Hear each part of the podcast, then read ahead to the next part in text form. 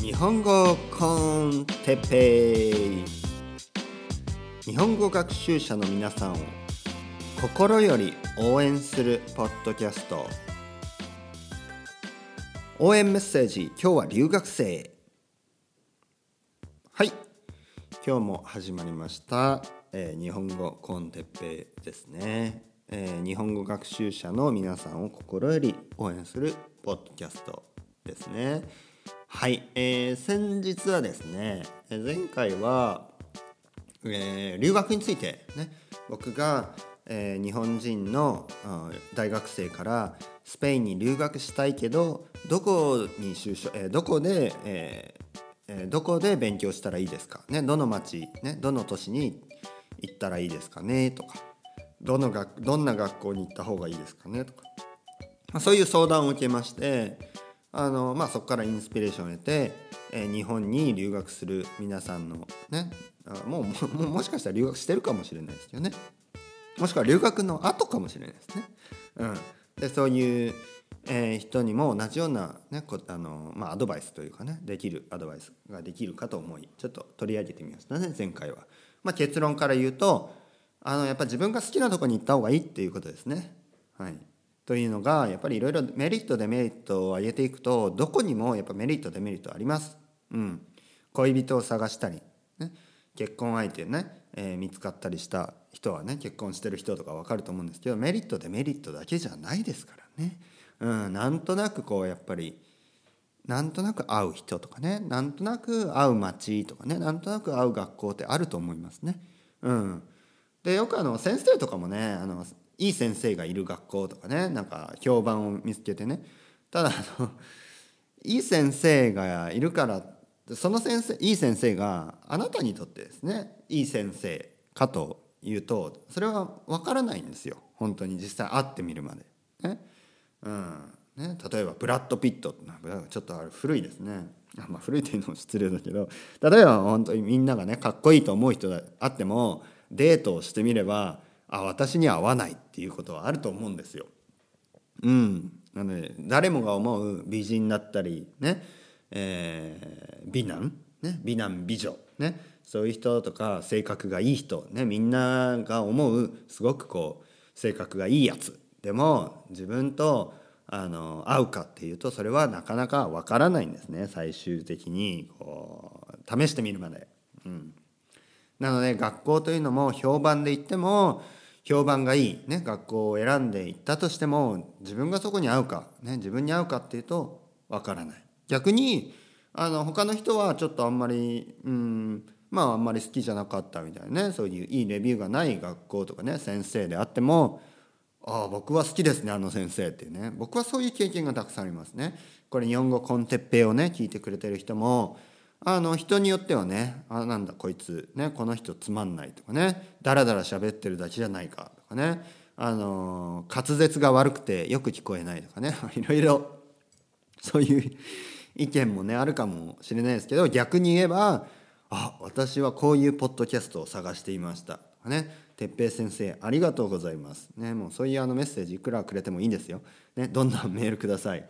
でそういう、えー意見もあるんですね。なので人によって合ったり合わなかったりというのはあるので、えーもう自分で決めた方がいいってことですね。自分で自分の勘に従ってね僕がロンドンに留学したのもあの勘ですね。ロンドンいいんじゃないのかなみたいな。勘ですね。でロンドンで語学学校を探して探した時もあここがいいかもみたいなね。あの勘です、ね、で今思えば勘勘が当たってたっていうかね自分にはあの良かった。っていうふうにね思いますんであんまりこうまあロジカルに考えすぎない方がいいと思いますね。もちろんあの危険な街とかそういうとこには住まない方がいいです、ね、やっぱりリスクはあの少ない方がいい。リスクは少ない方がいい。ね。だまあでもあんまりねあの留学前に心配しすぎても、まあ、気持ちは分かるんですよ。心配しすぎても良くないのでまああのうんポジティブにねあの計画を進めていってほしいなと思いますね。まあいろいろありますから。ねあの僕からはあんまりこうあの責任とかねありますから。ここがいいとかねこの学校がいいっていうのはなかなか僕も知らないですね。日本語学校はあんまりあのそんなにたくさんね。まあ多少は知ってますけど。でえー、っと今日は、えー、留学生、ね、に一応応援メッセージ。前前回かな。あのー、うん、どういう、ね、日本語学習者が世界にはいてっていうのを想像してちょっと応援メッセージをね送ってみようっていうようなことであの小さい子供のいるお父さんお母さんね、えー、そういうまあ僕みたいな人ですね僕は小さい子供がいてスペイン語を勉強してますね。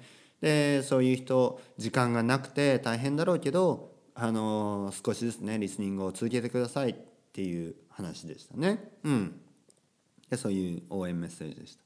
今回はですね留学生ね留学生、え前回から続いて留学生にまああのそういうね頑張って、ね、頑張ってね頑張ってくださいよ、ね、頑張ってね目標がある人、うん、あの将来のね、えー、将来に向かって頑張ってる人を僕はいつも応援してますね。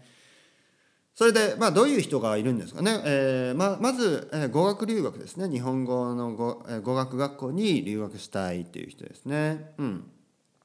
あのまあ、うちの奥さんもですね日本であの日本語学校に行ったんですけどいろいろな生徒がいるって言ってましたね、えーまあ、そこは結構ヨーロッパ人が多かったのかな。イタリア人ね、えー、ドイツ人とかね、えー、イギリス人ね、えー、まああスペイン人もね。であとは、えー、ロシア人とかね。であと、まあ、アジアの人ですね、えー、中国人韓国人ね。ただですねまあやっぱりあの中国の方は漢字がわかるし韓国の方はあ、うんまあ、文法がちょっと似てるところがありますからね。日本語と韓国語。なのでちょっとこう早いんですよね。あのヨーロッパ人に比べると勉強が進むのが早くて。うんなのであの結構ね行く学校がねちょっと微妙に違ったりする場合があります。というのもあのやっぱりヨーロッパ人はちょっとそういうヨーロッパ人だったりアメリカ人とかねそのあのアメリカ人って日本語で言うとアメリカ人って日本語で言うとあの The United States of America ですかね USA の人のことをアメリカ人と言います。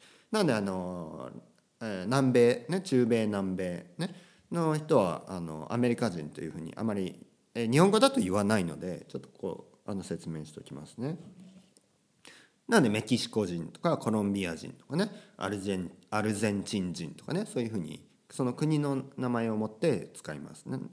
南米人南米人って言ってもいいですけど、うん、うん、南米の方ですまあいいですね。別にブラジルの方です。でもいいし南米の方ですね。ブラジルの人です。ブラジル人です。でもいいし南米の南米人。南米？南米の人ですね。いいです。で、えー、あのちょっと別のがあのたい、えー、別の学校に行くケースもねあったりします。やはりあの中国のね中国人とか韓国人はあの日本語学習早いんで他の国の人に比べると。ね、なのでそういうのちょっと別の学校別の、まあ、例えば中国人韓国人が行く学校はあの別にあったりとかね。まあ僕は主にいろんな国の人がいた方がいろんな国の友達ができるからいいとは思うんですけど確かにあの僕がスペイン語を勉強していてもちょイタリア人と同じクラスとかになると少しねあのなんかあのやっぱり彼らは早いですからあの学ぶのが。もともとの言葉が似てるのでちょっとついていけないとかね思いますよね。うん、なのでまあ気持ちは分かりますね。あの別の学校に行きたいというのは。うん。であそういう学校に行って語学学校ですね。で勉強する人。あとは語学学校はあスキップしたりしてあの大学、ね、日本の大学に行く人、ね、これを聞いてくれてる人の中にも大学に行く予定の人とかねたくさんいるかもしれないです。中級ぐらいまではもう終わってる人、うん、で日本の大学に行くことに向けて勉強してる人。あと留学生ですね。あのまあうちの奥さんが行ってた学校にもあ何人かいたらしいですけどハーフの子。うん。例えばうちの子供はハーフ、ね、日本語で言うとハーフって言いますね。ハーフっていうのは、まああのまあ、ダブルとかね最近言う人もいますけど、まあ、半分日本人半分他の国の人。ね。なんでお父さんが日本人お母さんがスペイン人とか。お父さんがアメリカ人お母さんが日本人とかね、まあ、そういうタイプの、え子供たちのことを、まあ、子供だって大人だったりしますけどハーフと言いますね。でハーフの子があまあアメリカに住んでアメリカで生まれ育ちでも日本の大学に留学が留学をしたいとか留学が決まった、ね、そういう人は日本に来るまあそういう人は日本語の問題がないなかったりまあ本当に少ししかなかったりします。まああの日本語喋れないハーフの人もいっぱいいるのでそれは全然いいんですよ。その今今からね勉強をこういうあのお父さんの声に似たね君のお父さんの話し方に似てないですか？僕の話し方ね。ちょっとこう親近感がねあるかもしれないね。でもあんまりこう親近感あって「お父さん」とか言わないでくださいね。お父さんあの子供一人しかいないいないですからね「お父さん」とか言われたらちょっとこう困っちゃいますよね。うちの奥さんとか「え何？子供いたの?」みたいに、ね、なっちゃいますからそれはちょっと気をつけてください。道で見つけてね僕を見つけて「お父さん」とか言わないようにね。うん。ではですねえー、っとここで、えー、言いたいことはですねいろいろなタイプの留学生がいて日本にあのもうすでにいたりね日本に行こうと思ってると思うんですけどあの楽しんでください、日本留学楽しんでください。とにかく。もちろん勉強大事ですね。勉強は大事です。ただあのこれは留学どこの国にどどういうふうに留学した人にも言えることなんですけどせっかくその国にねいるのでできるだけ外に出て、ね、家の中でその漢字の勉強ばっかりしてないであの外に出てねあの楽しんでください。うん、あの日本っていうのは特にヨーロッパ人ね。あとまあ他の人もそうですね。あのどこの国の人。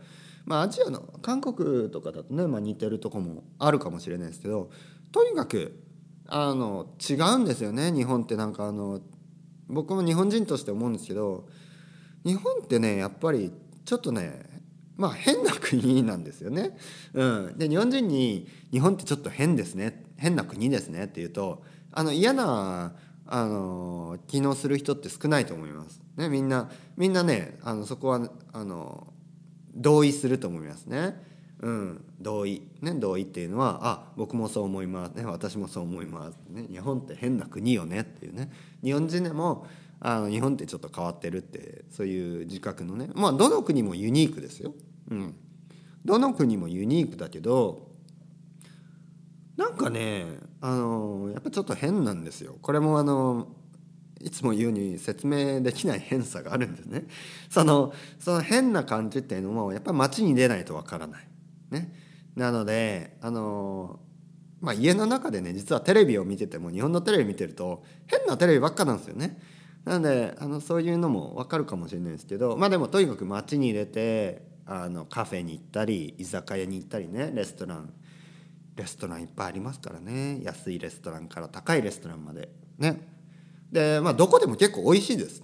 うん、これびっくりするぐらいの話であのあんまりねあのまずいもの まあこれ日本人だから言うのかもしれないですけどでもまあうちの奥さんも言ってましてこうまああの平平均というかねあのスタンダードが高い、ね、あのまた今ちょっとあの洗濯機がガーって言ってますね。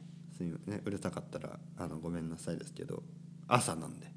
洗濯機もありますよでまあそういうのであの食べ物が美味しいしねで留学生のあのまあ僕実はですねあの留学生たくさん知ってるんです。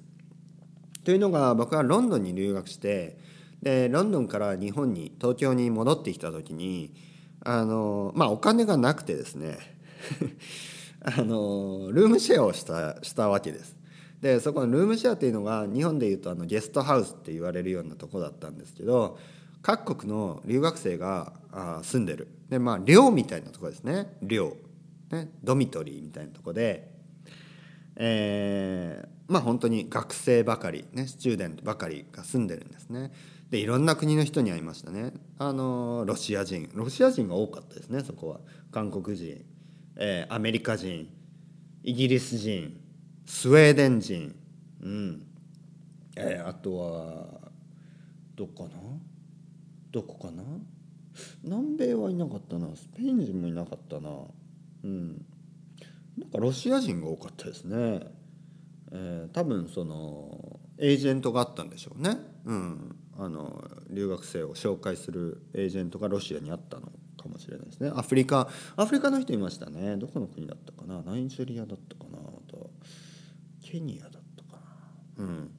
でまああと日本人が10%ぐらい。そこはすごく大きな量で50人ぐらいが過ごし、えー、住んでたんですね一緒に。で、まあ、日本人が5人。5人？10人？まあ多分多くて10人。20%はいたかな？でも10人？いや多分外国人の方が多かったですね。どう考えても。ね。で僕はそこであのちょっと住んでたんです。うん。でいろんな話を聞いたんですね留学生に。うん。でそこからあの友達になったりしてそこから長く、まあ、今でもあの連絡を取り合う友達も多いです、ね、でもう彼らはすでに留学人留学生じゃなくてあの仕事をしているんですね。日本にいたりあとは自分の国に戻ったりねいろいろなケースがありますけど。でまあ留学生に、えー、その時に聞いた悩みとしてはやっぱり日本人の友達ができない、うん、で日本人の友達ができてもちょっとこう、まあ、あの難しい、ね、日本人の感覚がよくわからない。っていうことでちょっとそういう悩みを抱えてたんですね。うん、これはあの僕もロンドンに留学してイギリス人の友達ってはっきり言ってできなかったです。うん、あの外国人の友達はたくさんいたんですけどイギリス人の友達はできなかった。うん、イギリス人の友達ができたのは日本に戻ってきてあの日本にいるイギリス人と親しくなったって感じ。ね、で留学留学中はですねあのその国の人とあの親しくなるって結構難しいんですよね。これなぜかというとやっぱりですねあの日本人まあお互いなんですけどあのまあ住むあの 住む世界が違うというとちょっとねなんか響きが強いですけどあのまああのまあ留学生はあの語学学校だったり大学に行ってで大学でもあの他の大学生いるんですが結構留学生同士でね、えー、まあ固まったりまあでもそれも分かりますね気持ちも。でなぜかというと他の学生はあの英語を喋れなかったりとかねするのででこれはですねやっぱりまずはですねあのなぜ留学生が日本人の友達ができにくいかというとまず日本語です。うん、まず日本語があまり話せないと日本人の友達を作ることは結構難しいですね。うん。あのまあこれ当たり前すぎるかもしれないですけどやっぱ言葉がね言葉が不自由だとコミュニケーションっていうのは難しいです。うん。なのでですね できるだけもうもちろん日本語は日本に着いてから、ね、日本で勉強する、ね、その日本語を勉強するために日本日本に行くんですけど行くまでにできるだけ自分の日本語のレベルを上げとく、ね、できるだけこの日本語コンテッペイを聞いてあのこんな感じでね僕みたいにあの自然にですね。まあ僕は日本人なんで。えーとか言いながらね、えーとか、とかね、うーんととかね、えー、っととかね、そういう感じで自然に話せるようになると、あの日本人のね友達もできやすいかなと、うん、やっぱりあの日本人のね大学生とかもなんか英語が得意な人はいいですけど英語が得意じゃない人はあの毎毎回ね英語でしか話せないとかそういうあの制限があると英語じゃないとダメとかねプレッシャーがあるとあのなかなかねこう一緒に遊んだり遊ぶっていうのはそのまああのカフェに行ったりとかねあのショッピングに行ったりねこうなかなかちょっとこう徐々にねその疲れてきちゃったりとかね。